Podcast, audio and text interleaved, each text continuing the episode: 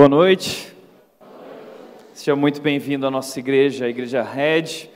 Nós temos falado sobre o tema finanças durante esses últimos domingos. A nossa série se chama O Jogo da Vida.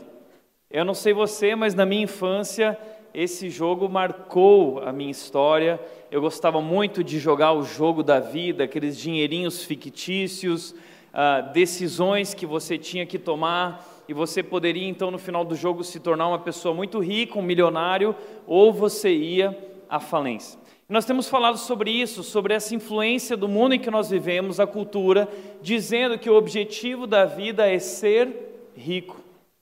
Será que é realmente isso? É interessante que a Bíblia fala muito, muito sobre o assunto dinheiro. Eu não sei se você sabia disso, mas a Bíblia fala mais sobre dinheiro do que a maioria dos outros assuntos. A Bíblia fala realmente muito sobre isso. E por que a Bíblia fala tanto sobre esse assunto? Será que é porque Deus está interessado no seu dinheiro? Não, pode ter certeza disso. Na verdade, é o dinheiro que está interessado em você. Na verdade, Deus fala tanto sobre esse assunto porque Ele sabe que o dinheiro, o amor ao dinheiro, é extremamente perigoso. E a Bíblia diz que na tentação, nesse desejo, nesse objetivo de ser rico, muitos caíram em armadilhas e desejos nocivos e descontrolados, pessoas que arruinaram suas vidas, pessoas que se desviaram da fé por causa do amor ao dinheiro. Por isso, Deus não quer algo de você. Deus tem algo para você. Deus quer abençoar a sua vida. Deus tem um plano. A Bíblia diz que a sua vontade é boa, é agradável, é perfeita. E é por isso que a Bíblia fala tanto sobre o dinheiro, porque o dinheiro compete com Deus. O dinheiro, ele tenta assumir o lugar de Deus no nosso coração. E assim o dinheiro toma conta de nós. E o problema é, é que ao possuir dinheiro, muitas vezes nós somos possuídos por ele.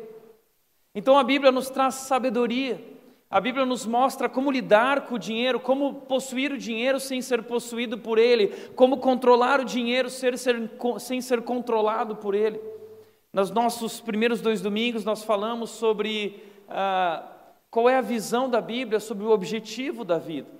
Nós também falamos semana passada sobre inteligência financeira, os cinco segredos do homem mais rico que já existiu, Salomão. Então hoje nós vamos continuar a nossa série falando sobre um, um outro assunto importante, o assunto dízimo.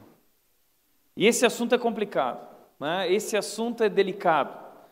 E muita gente hoje virou para mim e falou assim: puxa, justo hoje que eu chamei o meu amigo que nunca foi numa igreja, bem hoje vai falar sobre o assunto dízimo. E se você está aqui pela primeira vez, o que nós queremos que você saiba é que nossa igreja é diferente. Nós não temos um momento de dízimo e ofertas durante o culto, nós não falamos sobre isso, nós queremos que isso é uma responsabilidade de quem é da igreja, ah, mas hoje nós vamos ter que falar sobre esse assunto porque, infelizmente, muitas igrejas e muitas pessoas têm abusado desse tema, falando a respeito disso da maneira errada. Eu quero mostrar isso para você. Existem muitas mentalidades erradas, pensamentos errados a respeito do dízimo por aí. Deixa eu mostrar para você algumas dessas. Uma das mentalidades que existe por aí é a mentalidade da barganha. Eu dou para ter algo em troca. Então tem muita gente que está indo para a igreja não porque eles querem Deus, eles querem a bênção de Deus. Eles querem aquilo que Deus pode dar. Então eles vão para a igreja buscando o favor desse Deus e eles tentam chamar a atenção de Deus, doando mil, dez mil, quinze mil, vinte mil, e o pastor fica lá fazendo aquele show dizendo quem dá mais, e quem dá mais, e quem vai chamar a atenção de Deus. Mas a pessoa está ali, na verdade, por aquilo que Deus pode dar para ela. Uma relação de barganha, de troca. Outros dão o dízimo por uma questão de salvação. Elas pensam que, que se elas derem, elas vão ter a garantia, o ingresso para o céu. Eu dou para ir para o céu. Então tem gente que pensa que ao dar o dízimo é como se fosse uma prestação, um financiamento de um terreninho lá no céu. Né? Então eu estou pagando meu terreninho lá e quando eu sair dessa eu for lá para o céu, eu já tenho meu terreninho, eu vou fazer um puxadinho lá, ou, né, eu vou fazer um sobrado. Outros já dizem, não, eu já quero investir mais, então eu estou pagando um terreno grande, né? eu estou pensando num sítio lá no céu, é, eu quero morar num condomínio, então ele dá um dizimão. Né? Tem gente que pensa assim, acha que precisa dar o dízimo para ser salvo. Tem gente que pensa na mentalidade da autopromoção. Eu dou para os outros verem. Tem gente que quando vai dar o dízimo, ele faz questão de fazer aquele movimento assim, né? Então, não sei se você já foi numa daquelas igrejas, e, e eu acho isso constrangedor, e não há nada de errado nisso, mas eu particularmente não gosto. Eles vão passando eh, alguma bandeja, alguma coisa no meio das pessoas, e a bandeja vai passando pelas pessoas, e tem gente que tira aquela oncinha, aquela nota de 100 e faz assim, ó, né? Tentando mostrar para todo mundo e põe lá dentro, assim, né? E passa adiante. Eu lembro que quando eu era criança, meu pai me deu a minha mesada, e eu sempre fui muito coração sensível, aberto, e eu tinha uns oito anos, eu lembro que eu peguei esse dinheiro e eu cheguei na igreja, eu coloquei na caixinha de ofertas da minha igreja.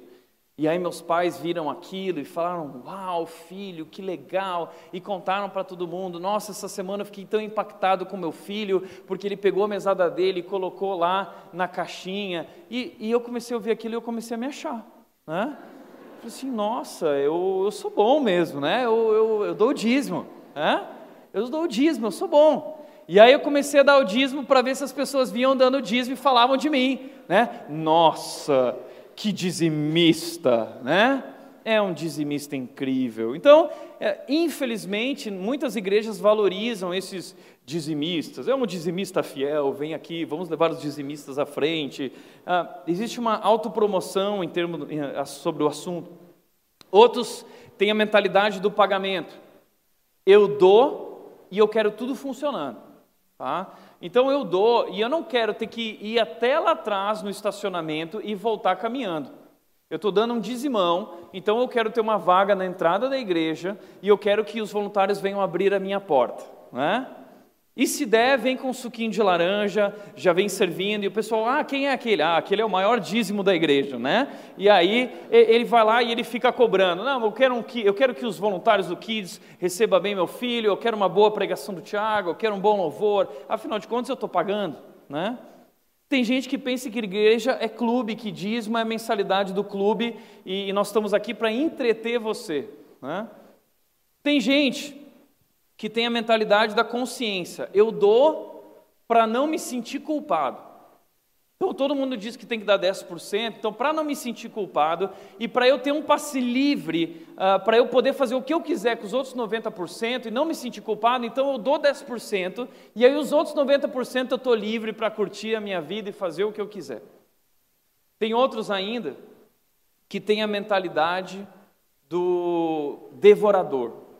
Vocês já ouviram falar disso?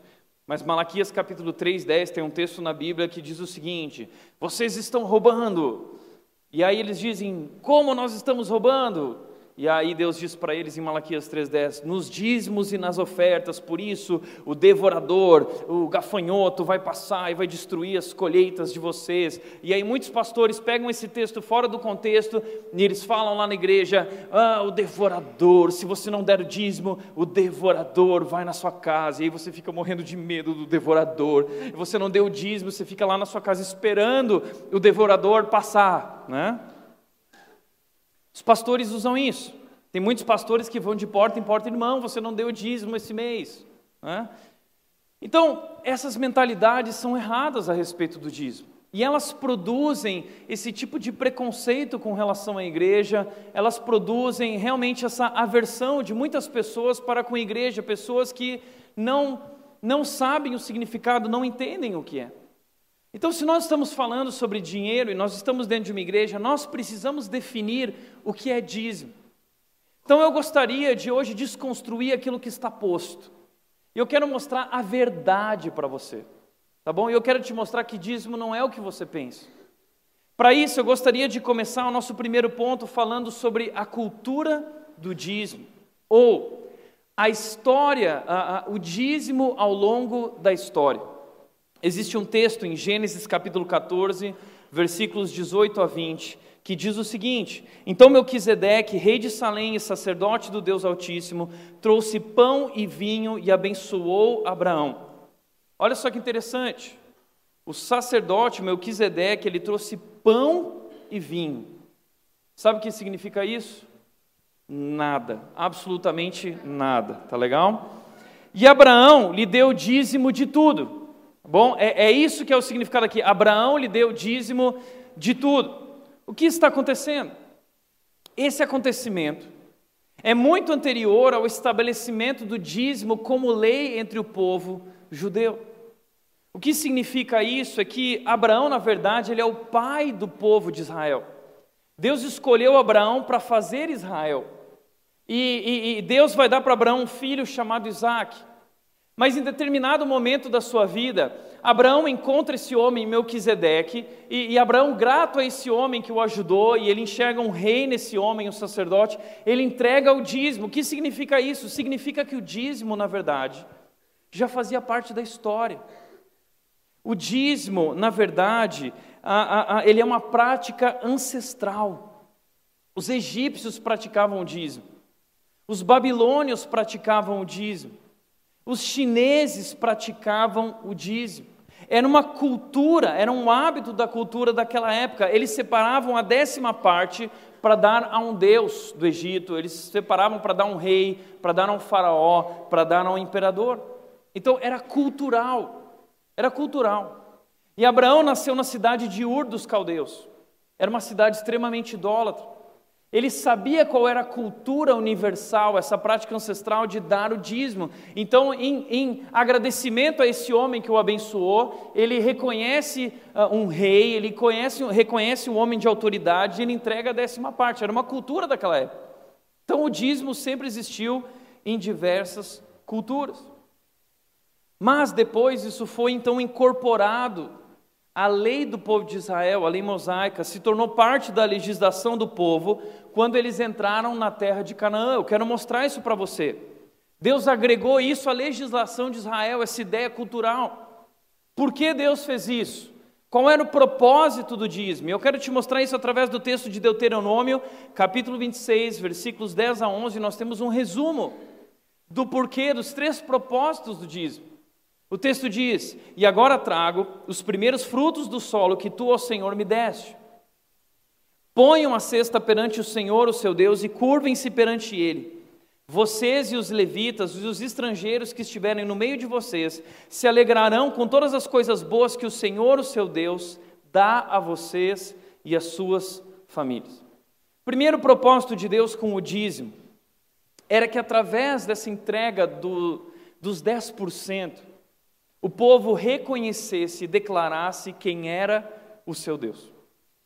O Egito tinha os seus deuses, a Babilônia tinha diversos outros deuses, mas Deus é o Deus verdadeiro e Ele quer que esse povo declare, da mesma forma como os outros declaravam, que esse povo então declare que Ele, o Deus verdadeiro, era o Deus deles, então eles entregavam essa essa cesta perante o Senhor do dízimo e se curvavam perante Ele, dizendo: Tu és o nosso Deus. Então era uma forma de reconhecer que Ele é o Deus verdadeiro, que Ele é o Deus poderoso, que Ele é o Deus soberano e é o Deus que provê. Nós temos falado sobre isso aqui, não é você que paga as contas, é Deus que provê, é Deus quem nos sustenta. Não viva a ilusão de que por, porque você trabalha muito, você conquistou tudo isso. Não, Deus abençoou a sua vida. Então Deus também queria que eles reconhecessem isso e fossem gratos, porque através disso eles se alegravam por todas as coisas boas que o Senhor, o seu Deus, dá a vocês, ou deu a eles e às suas famílias. Então, através desse reconhecimento, eles estavam então dizendo: Nós entendemos que não fomos nós, foi Deus quem deu, para nossa satisfação, para nós nos alegrarmos. Então o dízimo era uma maneira de reconhecer a Deus e agradecer a Deus pelo seu cuidado e pela sua provisão. Interessante é que havia uma festa anual. E nessa festa eles tinham que dar mais 10%. 10%. Então o dízimo, daqui a pouco eu vou falar sobre isso, não era só 10%. O dízimo era muito mais.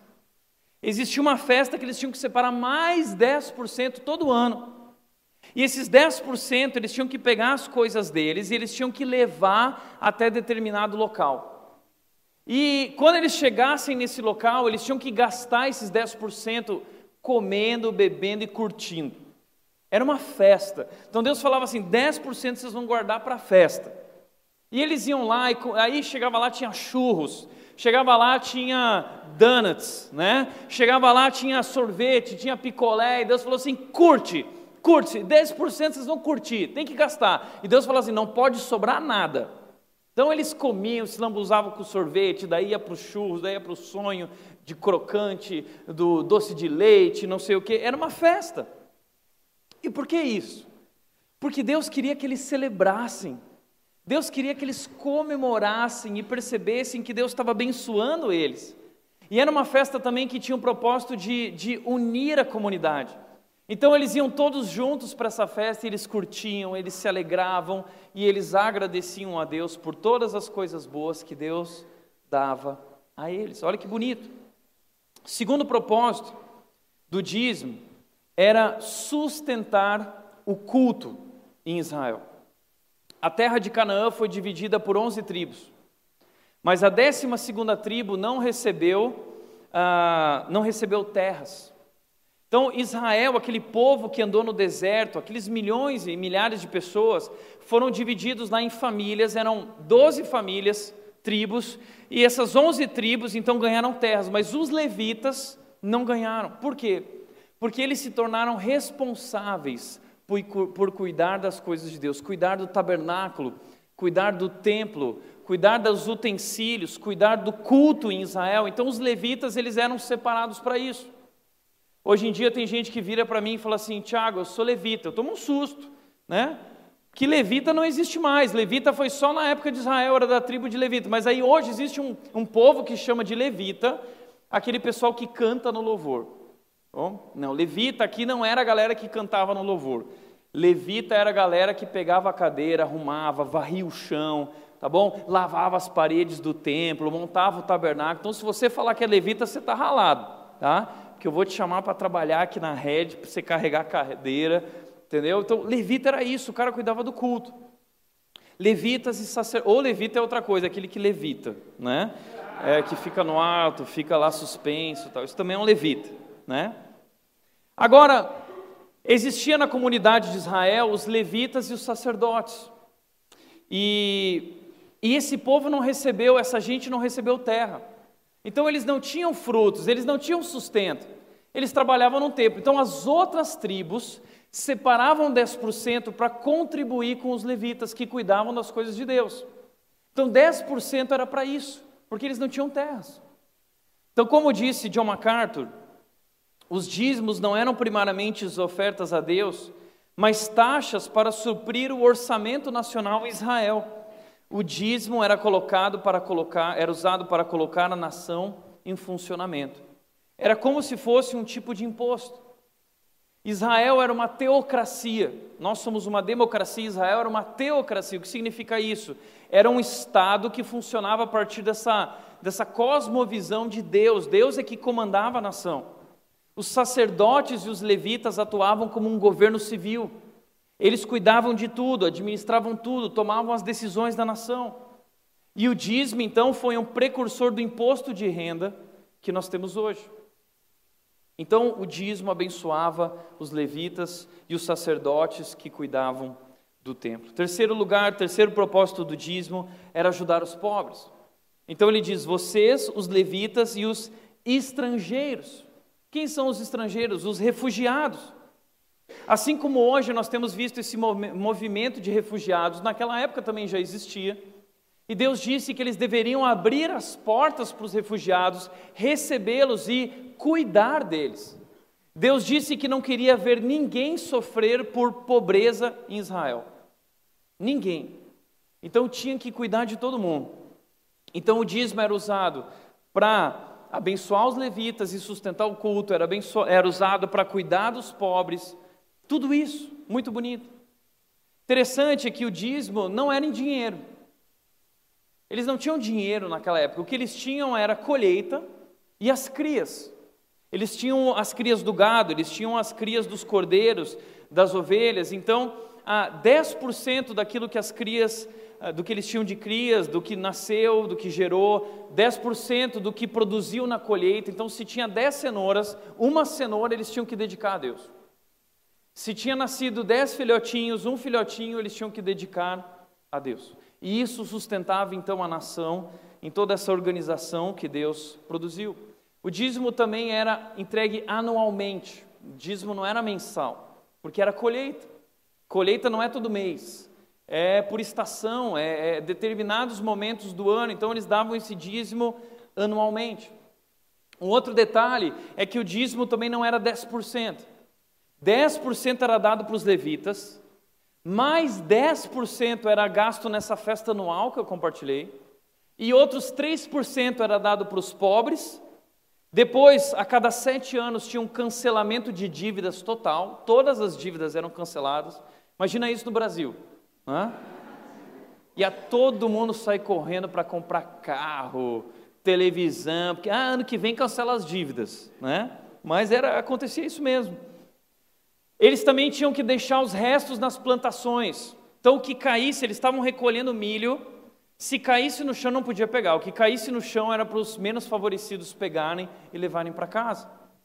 Existiam outros dízimos adicionais que totalizavam 25 25%.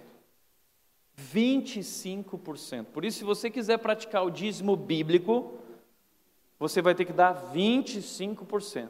Entendeu? Esse é o dízimo bíblico como Deus instituiu para a nação de Israel.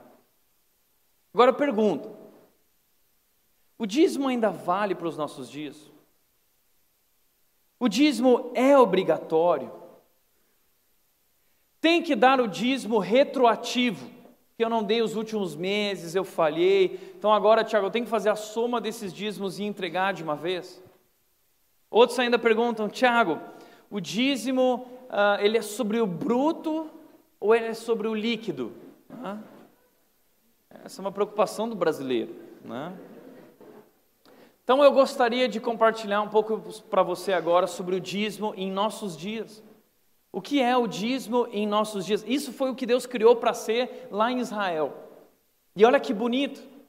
Mas infelizmente, muitos pastores e igrejas acabam destruindo isso e trazendo uma ideia errada sobre o dízimo.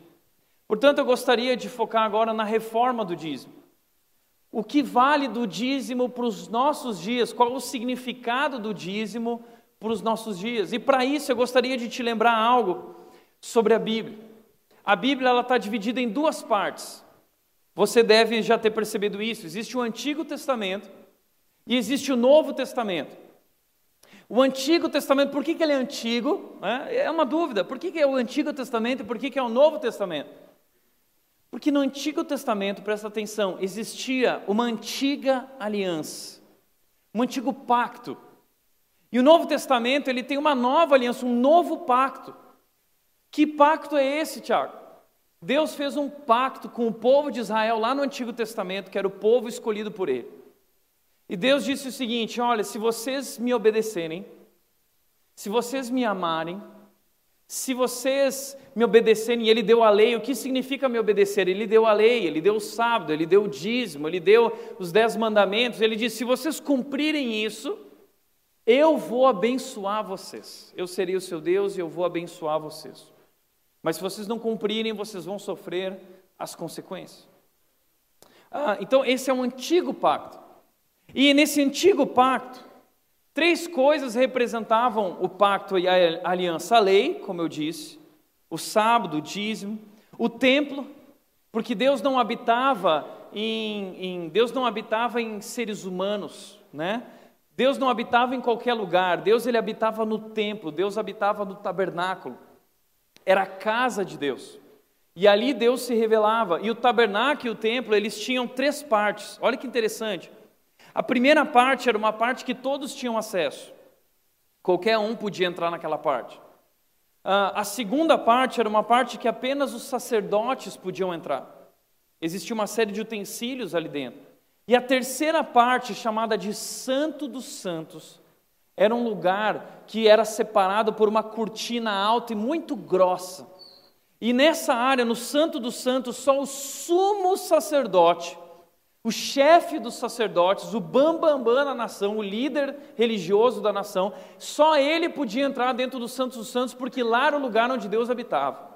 A presença de Deus, a glória de Deus. Mas ele não podia entrar lá de qualquer jeito, porque Deus é tão santo, santo, santo, e o homem é tão cheio de pecados, impurezas, imperfeições, que ele precisava se purificar. Ele precisava passar por uma série de rituais e sacrifícios para que então ele entrasse lá para fazer um sacrifício pela nação. E então aquele animal morria e pagava o preço pelos pecados de toda a nação. O sumo sacerdote entrava lá uma vez por ano. Só que se ele não fizesse direito essa cerimônia de sacrifício, na hora que ele entrasse lá, ele morria. Então eles tiveram a ideia de colocar uma cordinha no sumo sacerdote com um sininho. E o sumo sacerdote entrava no Santos dos Santos com esse sininho, e caso parasse de tocar o sininho e não ouvisse mais barulho, eles sabiam que tinha dado ruim, né? Puxa o sumo sacerdote, né? E eles puxavam o sumo sacerdote de volta. Esse era o templo. Mas aí também eles tinham essa figura do sacerdote, esse representante, esse mediador entre Deus e o povo. Olha que interessante que Hebreus fala sobre isso. Hebreus 9:1 diz: "Ora, a primeira aliança, a antiga aliança tinha regras, muitas regras para adoração e também um tabernáculo terreno. Mas aí Hebreus continua dizendo, agora falando sobre a nova aliança, diz o seguinte: "Mas quando Jesus Cristo veio como novo sumo sacerdote, dos benefícios agora presentes, ele adentrou o maior e mais perfeito tabernáculo.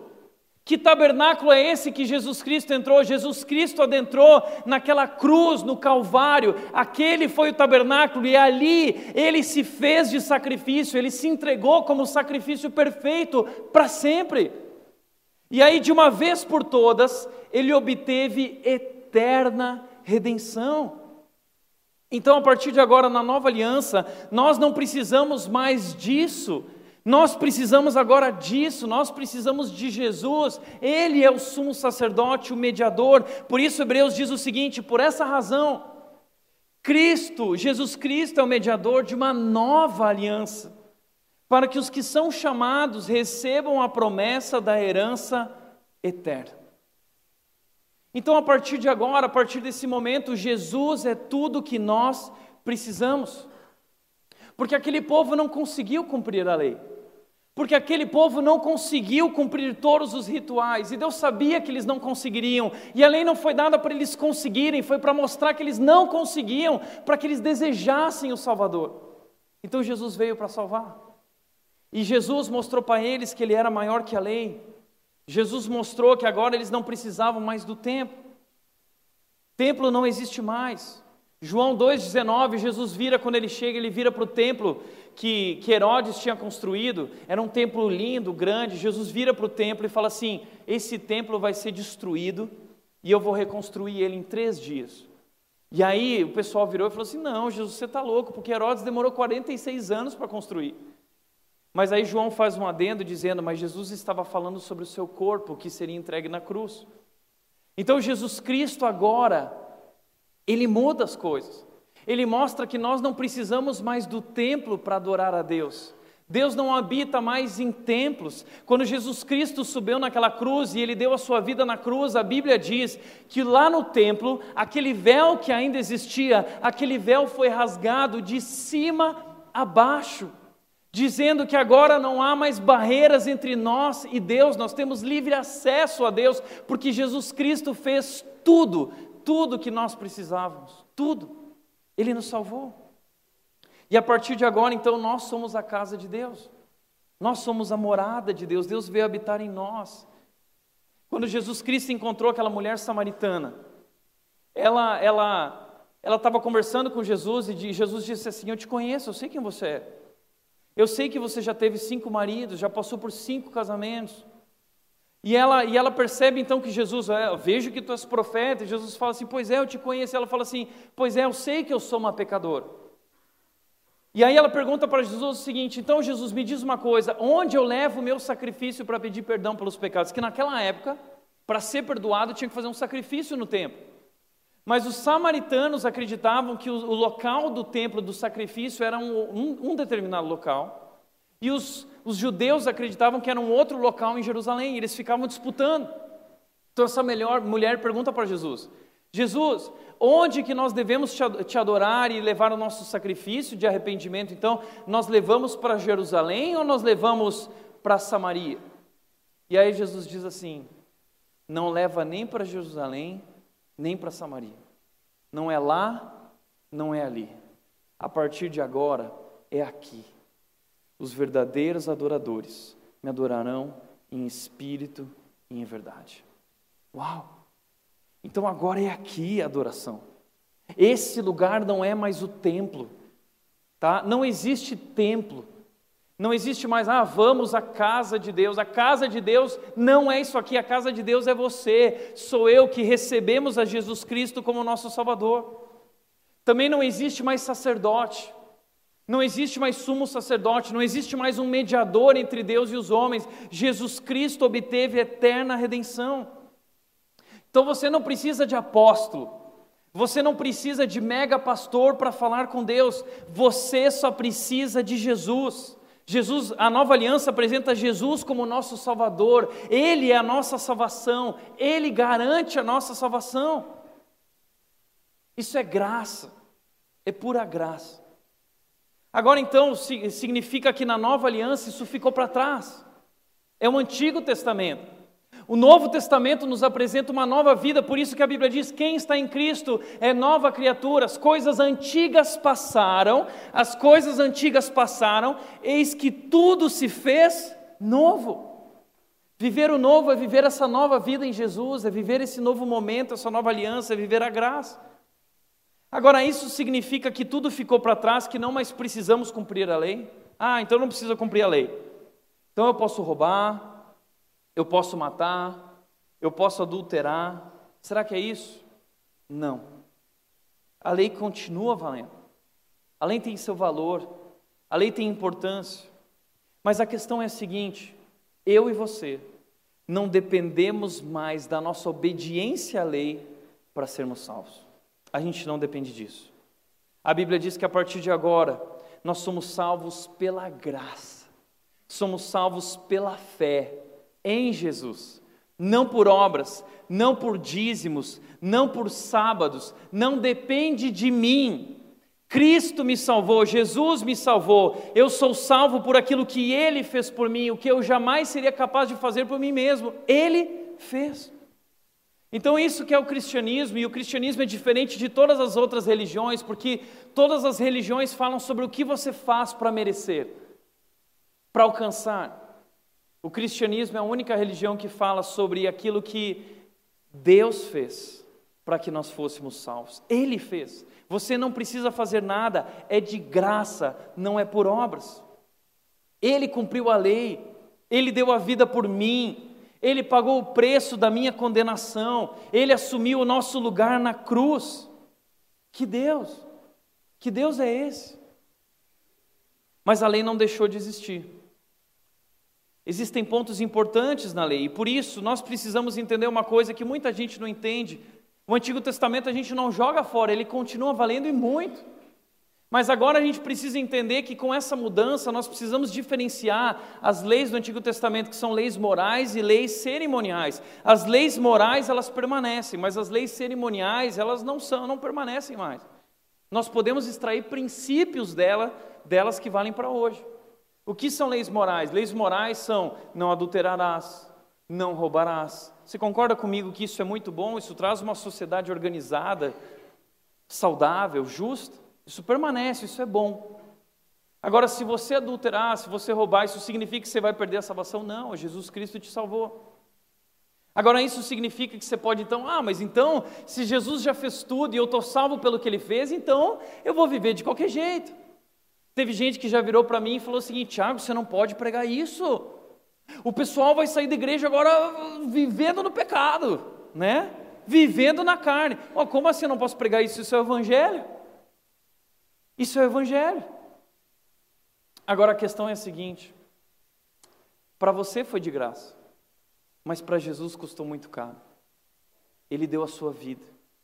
Por isso, não use o amor de Deus como desculpa para você continuar sendo o mesmo e para viver de qualquer jeito.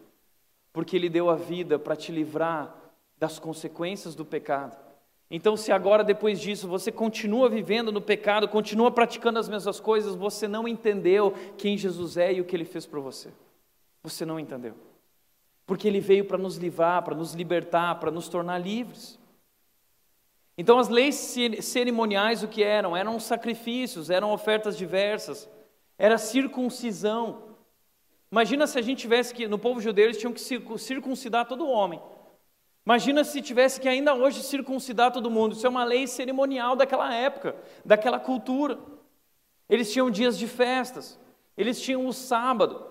Eles não, as mulheres não podiam cortar o cabelo, e é aí que muitas igrejas interpretam isso errado. A mulher não pode cortar o cabelo, a mulher não pode raspar o sovaco, a mulher não pode fazer a sobrancelha, a mulher não pode usar brinco, a mulher não pode. Você está entendendo que o pessoal não entende? O pessoal tira os textos do contexto, não estuda a Bíblia. Por isso, a pergunta é a seguinte: por exemplo, o sábado.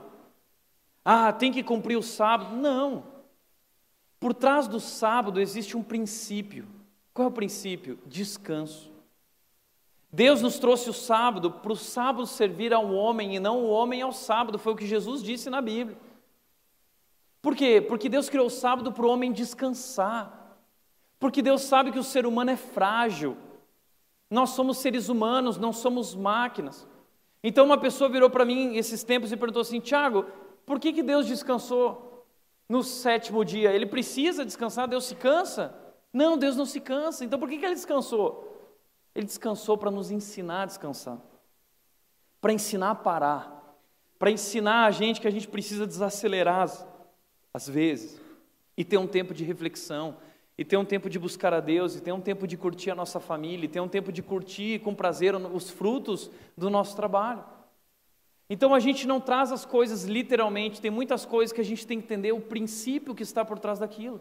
É assim que funciona. Então o que eu quero dizer é o seguinte, Tiago, então, então me diz uma coisa, vamos responder. O dízimo é obrigatório? Não. Eu não acredito que o dízimo é obrigatório. Muita gente vai dizer, não, Tiago, mas o dízimo tem que ser, você não pode dizer isso, porque eu já, eu já vi pastores dizendo o seguinte: quando você for mais velho e tiver filhos e uma igreja para cuidar, aí você vai acreditar que o dízimo é obrigatório. Desculpa, não é a minha experiência que define a verdade, é a Bíblia. Teve um jovem uma vez que leu isso na Bíblia e percebeu: peraí, na minha igreja está me cobrando dízimo obrigatório. E ele foi lá para o pastor e disse: não é obrigatório, pastor.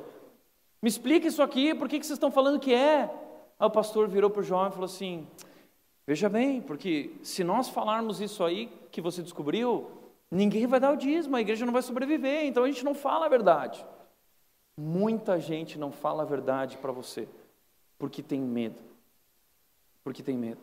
A verdade é, biblicamente, na nova aliança, o dízimo não é obrigatório. Aliás, se você for olhar o Novo Testamento, depois da morte de Jesus, quando começou, quando houveram os primeiros cristãos e a igreja começou esse novo período, você não, vai ver que não existe nenhum registro da prática do dízimo entre eles. Nenhum registro no Novo Testamento do dízimo a partir da morte e ressurreição de Jesus. Sabe por quê?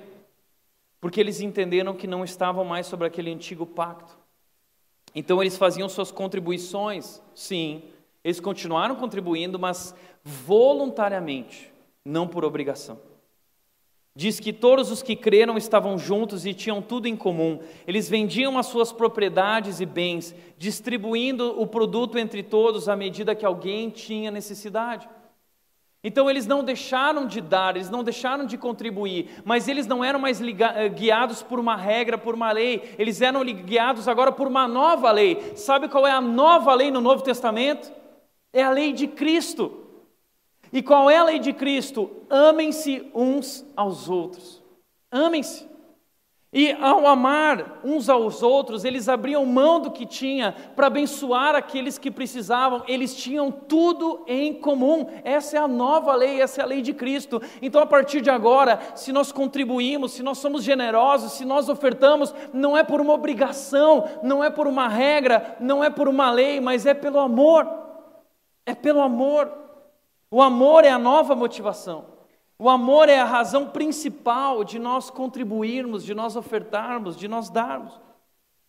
Paulo diz: ainda que eu distribuísse todos os meus bens para o sustento dos pobres, nada disso valeria se eu não tivesse amor. A partir de agora, a nossa motivação não é mais uma lei. O que nos motiva agora é o amor de Cristo, o amor de Jesus por nós. Portanto, como disse o pastor Marcos Granconato, de fato, a lei de Moisés exigia que os israelitas entregassem o dízimo de tudo aos levitas. Nos dias de Jesus, essa norma ainda vigorava e o Mestre aprovou, porém, com sua morte, uma nova fase começou, a nova aliança, diferente da mosaica, apontando Cristo como novo, novo sumo sacerdote diante de Deus, trouxe mudança de lei, livrando o crente das exigências do código imposto a Israel no deserto.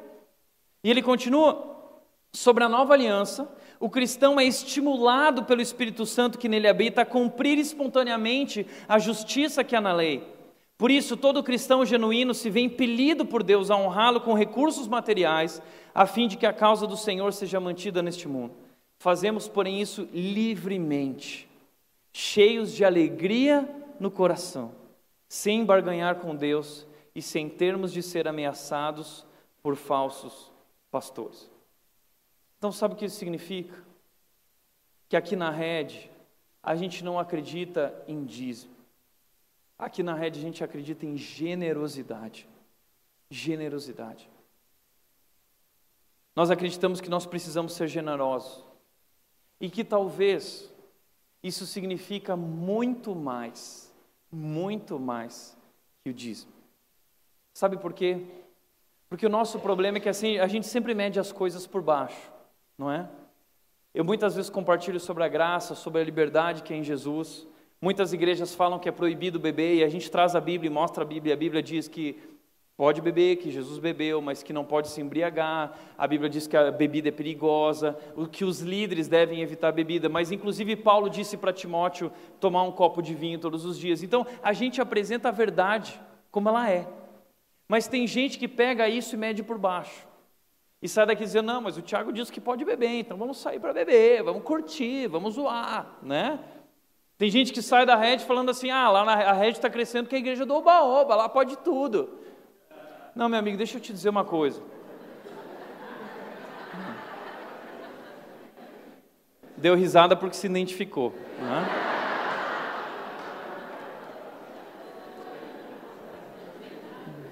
Deixa eu te falar uma coisa.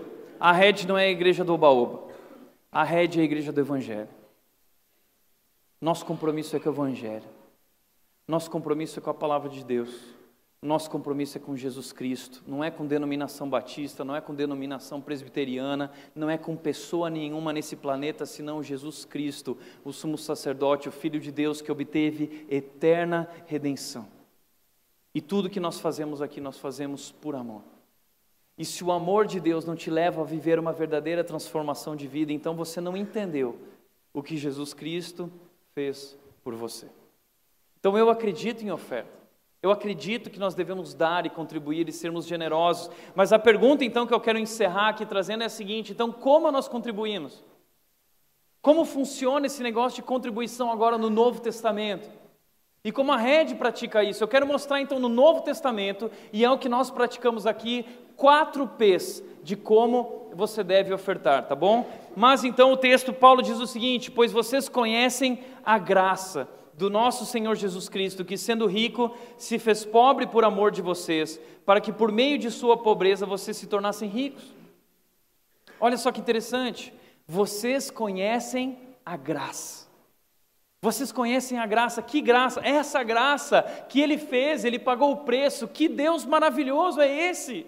Que Deus é esse? Vocês conhecem a graça. Então, que graça é essa? Deus que sendo rico se fez pobre um Deus que era rico e se fez pobre, um Deus que se esvaziou, um Deus que abriu mão de tudo que tinha, para que por meio de sua pobreza vocês se tornassem ricos. Sabe o que significa isso? Deus abriu mão da sua riqueza para fazer de você o tesouro dele. É isso que o nosso Deus fez. Por isso, diante dessa graça, desse amor maravilhoso, Paulo diz: Este é meu conselho Este é meu conselho, convém que vocês contribuam. Então, na Bíblia, a, a, a oferta, a contribuição é um conselho do apóstolo Paulo, dizendo: convém, não é obrigatório, não é uma lei rígida, mas convém. Convém. E diante dessa graça, nós somos viver, convidados a viver muito mais do que 10%. Nós temos dito isso aqui na rede. Para de viver essa mentalidade dos 10% e começa a viver a mentalidade dos 100%. Tudo que nós temos é de Deus, não é 10% que é de Deus e o resto eu posso fazer o que eu quiser, não.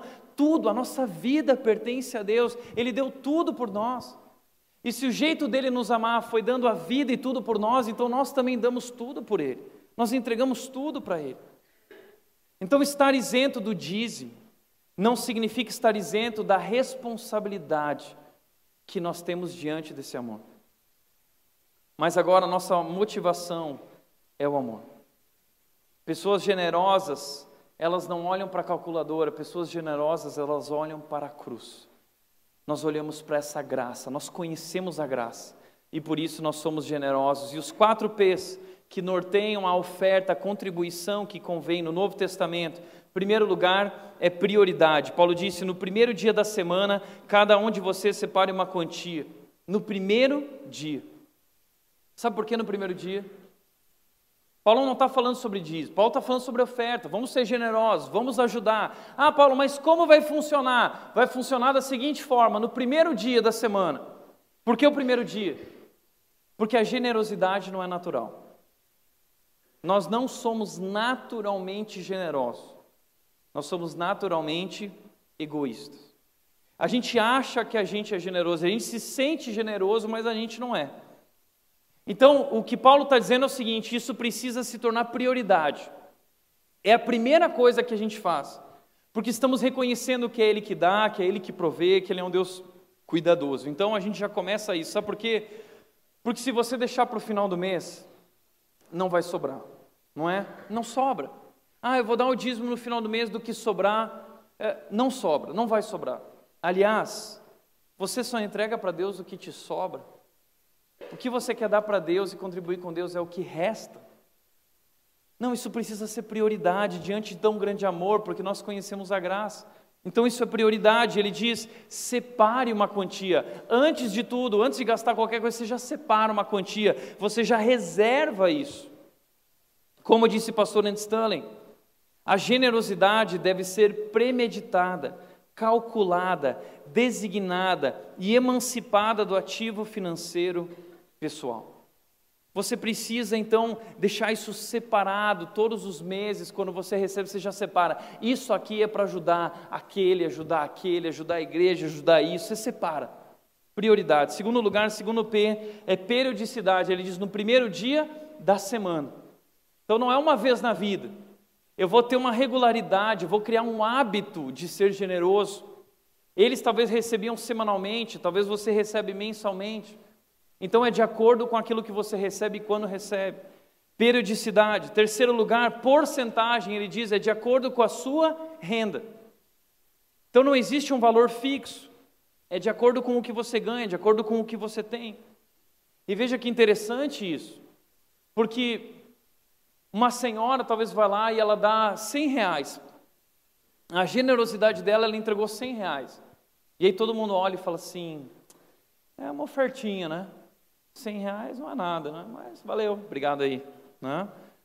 Mas aí vem o empresário, o executivozão, e ele entrega o dízimozão, né? ele vem e dá 3 mil reais, pá, 3 mil reais, 5 mil reais. E aí você olha e fala assim, nossa, que oferta, que homem generoso. A gente faz isso com o Bill Gates. Nossa, Bill Gates entregou meio 500 milhões, meio bilhão como o Bill Gates é generoso. Meu amigo, o que, que é meio bilhão para quem tem mais de 200 bilhões? O que, que é? Não é nada, é menos de 1%. Porque a questão é que a gente olha para o valor e não para o que aquilo representa. Mas talvez para aquela senhora que deu 100 reais, ela ganha a aposentadoria dela de 800 reais e para ela aquela oferta foi extremamente sacrificial. Então não é por valor. Não é por valor. Quarto e último lugar, nós damos com prazer. Prioridade, periodicidade, é, porcentagem e prazer. 2 Coríntios 9, 7 diz: Cada um dê conforme determinou em seu coração, cada um dê conforme determinou em seu coração. Não tem um valor fixo, não tem uma lei, não é obrigatório. Não, Tiago, mas quem disse que não é obrigatório? Deus disse que não é obrigatório. Não com pesar ou por obrigação. Então, desculpa. Se você acredita que é por obrigação, que é obrigatório, você não lê a mesma Bíblia que eu leio. Ah, mas eu estou ofendido com isso, Tiago. Não se ofenda. Não fica chateado comigo, fica chateado com Deus que fez isso. Tá? Fica chateado com Ele, Ele que fez. E se isso te incomoda tanto, então você pode continuar dando por obrigação. Faz isso. Continua dando por obrigação e deixa os outros darem por amor. Não com pesar. Não por obrigação. Pois o que? Pois Deus ama quem dá com alegria. Deus ama quem dá com alegria. O que eu estou querendo dizer não é que é para você medir por baixo dizer, ah, que legal, a rede, a rede não precisa dar o dízimo, então vai lá, que lá não precisa dar o dízimo. Não é, não é isso. Eu creio que é o contrário. Eu creio que quando a gente entende a grandeza desse amor, 10% não é nada. Quando a gente entende que Deus está no controle de nossas vidas e que Ele é o Deus, Deus poderoso, nós podemos dar muito mais, nós podemos fazer muito mais, e os primeiros cristãos entenderam isso. Jesus chamou a atenção daqueles fariseus que estavam dando 10%, e ele disse: Olha aquela mulher, porque aquela mulher tinha uma moeda, ela era pobre, mas ela deu tudo o que ela tinha, tudo. Os primeiros cristãos, diz a Bíblia, que eles vendiam suas propriedades e depositavam as propriedades aos pés dos apóstolos. Paulo diz que os pobres da Macedônia contribuíram muito acima do que podiam. A igreja de Antioquia começou a sustentar a obra de Deus, a causa de Deus pelo mundo, sustentando missionários. Lá em Atos existe uma mulher chamada Tabita. E fala sobre Tabita que ela se dedicava a praticar boas obras. Por que, que ela se dedicava a praticar boas obras? Porque ela entendeu o amor de Jesus. O que, que ela fazia? Diz que Tabita morreu. E todo mundo começou a chorar porque Tabita morreu, Tabita morreu. Mas por que estão chorando? Olha o meu vestido, Pedro foi Tabita que fez. Aí a outra mulher chegou, olha o meu vestido, foi Tabita que fez. Olha, e, e, começou a aparecer um monte de mulher, e Tabita fazia vestidos e abençoava aquelas mulheres e cuidava daquelas mulheres. Ela era generosa. Então todo mundo orando, dizendo: Pedro, ressuscita ela. E Pedro foi lá e ressuscitou Tabita, porque ela era uma pessoa generosa.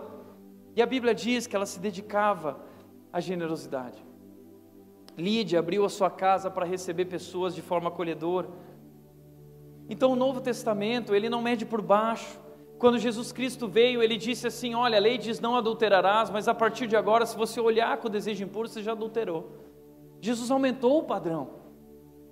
Jesus disse: Na lei está não matarás, mas se você odiar o teu irmão, você já matou.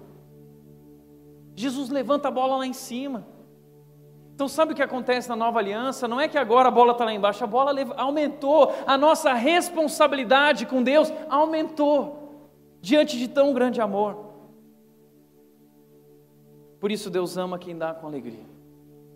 Como disse o pastor Tim Keller, deveríamos considerar o dízimo como padrão mínimo de contribuir e buscar ir além.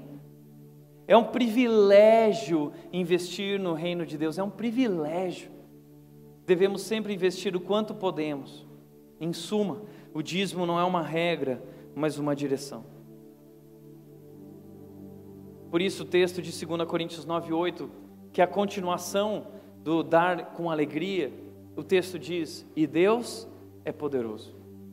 Nós falamos sobre esse texto no começo da nossa série. Deus é poderoso para fazer que lhe seja acrescentada toda a graça para que em todas as coisas, em todo o tempo, tendo tudo o que é necessário, vocês transbordem em toda boa obra. Deus é poderoso. Talvez você já experimentou isso na sua vida. Deus é poderoso. Talvez você tenha experimentado hoje a provisão de Deus na sua vida e você tenha dito: Deus é poderoso, Deus é poderoso. E Ele nos acrescenta de fato toda a graça. Jesus não entregou só parte do pacotinho, não. A Bíblia diz que Jesus Cristo morreu na cruz e ele nos abençoou com todo tipo de bênçãos. Todo tipo de bênçãos. Paulo disse em Romanos: aquele que não poupou o próprio filho, como não vai entregar junto com Cristo todas as demais coisas? Ele fará tudo isso. Ele acrescenta toda a graça. Para a gente curtir também, mas não só para isso. O texto diz: para quê? Há um propósito. Para quê? Ele me abençoa para que em todas as coisas, em todo o tempo, tendo tudo o que é necessário, nós transbordemos em toda boa obra. Deus nos abençoa para que nós sejamos generosos. Então, nós não damos para Deus nos abençoar, nós damos porque Deus já nos abençoa. E com todo tipo de bênçãos. Deus tem cuidado de nossas vidas, Ele é um Deus poderoso. Portanto, eu quero te dizer que aqui na rede você nunca vai ser obrigado a dar. Que você nunca vai ser tratado aqui como mais ou como menos pelo dízimo que você dá, porque os pastores nem sabem o dízimo se você deu ou se você não deu. Quem cuida disso é diretoria, tesoureiro, conselho fiscal. Nós somos uma igreja séria, isso aqui não é brincadeira. Então aqui você nunca vai ser obrigado a dar e ninguém nunca vai cobrar de você aqui o devorador não te pega. Que quando o pastor fala disso, ele está usando o texto fora de contexto. Mas, nós queremos te convidar a investir na rede. Sabe por quê? Porque nós acreditamos que vale a pena. Porque nós acreditamos no que nós estamos fazendo aqui. Nós acreditamos na nossa missão de levar as pessoas a um relacionamento verdadeiro com Jesus. Como o Arthur disse aqui no começo, tudo aqui é sobre Jesus. E nós temos visto Deus fazer grandes coisas entre nós. Grandes coisas. Eu não sei se você tem ideia do que tem acontecido entre nós. Nós somos uma igreja que tem seis anos mas nós atingimos agora, ultrapassamos isso na verdade, nos tornamos mais de 1.200 pessoas se reunindo aos domingos e durante a semana em pequenos grupos. Mais de 1.200 pessoas, isso significa que nos últimos 18 meses nós crescemos 220%. Eu nunca vi isso, eu nunca experimentei isso. E o melhor disso é que não são apenas números, são vidas sendo transformadas, são casamentos transformados, são famílias transformadas, são coisas grandiosas acontecendo. E nós temos sonhado também com a transformação da nossa região, porque para você ter uma ideia, hoje a rede alcança 15 cidades da nossa região. Nós temos membros vindo de Sumaré, nós temos gente que vem de Votorantim, Porto Feliz, Sorocaba, pessoas distantes. Hoje de manhã eu apresentei esse número aqui, essas 15 cidades, e esse número é real. E eu acredito que é muito mais do que isso. Ainda não sabemos tudo, mas uma pessoa me procurou hoje durante o dia e disse: Tiago, não é 15, é 16. Sabe por quê? Porque eu tenho vindo de Santo André para participar da rede. Diante disso, diante do que Deus está fazendo no nosso meio, algo especial. Nós começamos a planejar o nosso futuro, porque nós queremos ser excelentes, nós queremos ser organizados, porque Deus deu o melhor por nós, nós queremos dar o melhor para Deus. Nós começamos a planejar o nosso crescimento e pensar qual o crescimento da rede para os próximos cinco anos. Nós fizemos uma análise pessimista e uma análise otimista. E eu vou te mostrar a análise mais pessimista possível de projeção da rede para os próximos cinco anos. 5 mil pessoas, na análise mais pessimista possível. Nós fizemos números para 2019, nós já superamos em julho de 2018 a análise otimista para 2019. Sabe o que significa isso? Significa que nós fazemos parte de algo muito maior do que nossas próprias vidas significa que o que está acontecendo aqui não vem de mim, não vem de você, é obra de Deus, é sobrenatural. E no nosso trabalho, nós não estamos enchendo uma igreja, nós estamos enchendo o céu. Nós entendemos que nós fazemos parte de algo muito especial que Deus está fazendo, algo grandioso na história. Eu tenho recebido notícias de casamentos sendo restaurados. Casais que estavam à beira do divórcio e decidiram lutar pelo casamento, famílias que estão conhecendo a Cristo e se rendendo a Jesus, pessoas que estão levando o nome de Jesus. Essa semana recebemos a notícia de uma criança, uma menina. E essa menina, ela tinha problema de medo, ela ia na pedagoga e essa pedagoga atendia e cuidava dela para tentar resolver o problema do medo dela. Ela teve férias da pedagoga, parou do atendimento, mas continuou vindo na igreja a menina. E quando ela voltou para a pedagoga, disse que ela virou para a pedagoga no primeiro encontro e disse o seguinte: É o seguinte, eu, eu não tenho mais medo. Eu não tenho mais medo. Ué, mas o que aconteceu? Não, é que eu fui lá na igreja Red e estava acontecendo a série no Kids, os caça-medos. E eu aprendi lá no Kids que Deus cuida de mim. Eu aprendi que Deus cuida de mim e eu não tenho mais medo, porque Deus está cuidando de mim. E assim tem sido a cada domingo, as nossas crianças elas saem do Kids falando de Jesus, falando do que elas aprenderam. Que uma criança saiu do Kids falando para a mãe: Mãe, mãe, hoje eu aprendi sobre Zaqueu. E a mãe: Ah, que legal, filho, o que você aprendeu sobre Zaqueu? Aprendi que ele subiu numa árvore, mãe. Oh, que legal, filho. Mas por que, que ele subiu na árvore? Para ver Jesus, ué. Para ver Jesus. É isso. Ouvi a história de uma menina também. Que essa menina, ela estava com muito medo. E ela foi para o quarto dos pais, deitou entre a mãe e deitou entre o pai. E aí o pai, em determinada altura da noite, disse: Filha, vai para o quarto. Você não precisa mais ficar aqui. Você não precisa ter medo que Deus vai cuidar de você. A filha não levantou e ficou lá. E o pai falou mais alto: Filha, não precisa ter medo. Deus vai cuidar de você. A menina não atendeu, não levantou. Aí o pai levantou da cama brava e falou assim: Filha, não tenha medo, Deus vai cuidar de você. Ela disse: Pai, eu sei que Deus vai cuidar de mim, mas é que nesse momento eu estou precisando de pele. Pele. Cuidado, amor. Sabe o que isso significa? Eu acredito que a rede tem se tornado pele para as pessoas que não conhecem a Deus. Pessoas perdidas, casamentos destruídos. Nós temos sido a pele de Deus, nós temos abraçado essas pessoas e levado Jesus que restaura, que cura, que liberta. Por isso nós estamos fazendo parte, eu creio, de um avivamento.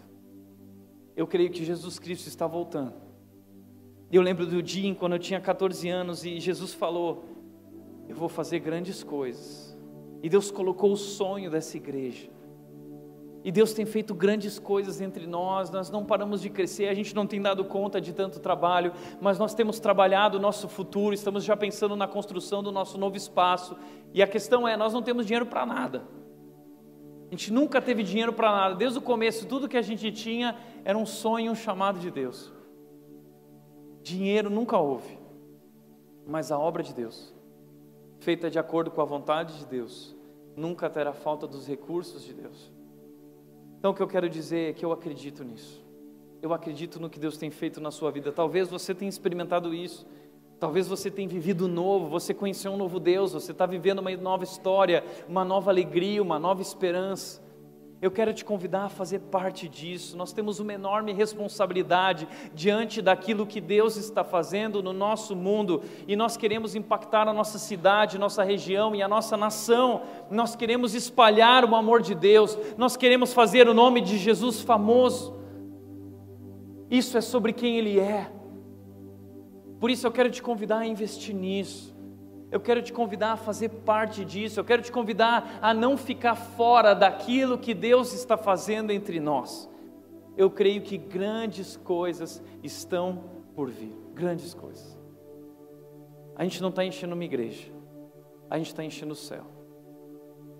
Por isso, para refletir e praticar, em primeiro lugar, o dízimo não é obrigatório, mas nós ofertamos com amor alegria e generosidade. Para nós é um prazer, para nós é um privilégio participar da obra de Deus no mundo, porque pessoas estão conhecendo Jesus e se rendendo e conhecendo e sendo salvas. Então, para nós é um privilégio fazer parte disso. Segundo lugar, Paulo diz também: quem semeia pouco também colherá pouco, quem semeia com fartura colherá fartamente. Terceiro e último lugar, se você quer ser uma pessoa generosa, não olhe para a calculadora, olhe para a cruz. Olhe para o que Jesus fez por você. Generosidade é um exercício espiritual que gera alegria. Jesus disse isso, a maior alegria em dar, a maior alegria em ser generoso, a maior alegria em repartir. Isso é a verdadeira vida. E o que nos motiva a isso é o amor de Deus esse amor maravilhoso. Quando a gente olha para a cruz, a gente diz que Deus. E nós queremos então levar esse nome de Deus, o nome de Jesus, o nome que está acima de todo nome. Nós queremos que outras pessoas possam conhecer esse amor também. Então nós queremos te convidar a fazer parte aqui na rede disso. Nós temos aqui a nossa caixinha de ofertas com envelope, nós temos lá a maquininha na livraria, se você quiser usar. A gente tem um aplicativo, você pode usar o aplicativo. Nós temos também a conta da igreja, tem muita gente deposita direto. Essa é uma responsabilidade de quem acredita nisso e quer fazer parte disso. Nós queremos construir algo grandioso que vai realmente transformar o nosso país, mas especialmente o lugar em que nós vivemos. Faça parte disso também. Amém? Feche teus olhos.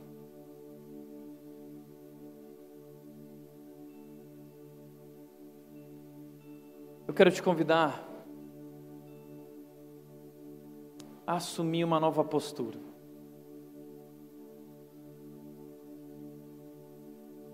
Deus não quer o seu dinheiro, Deus quer o seu coração. Deus não quer só 10%, Deus quer tudo. Deus quer a sua vida.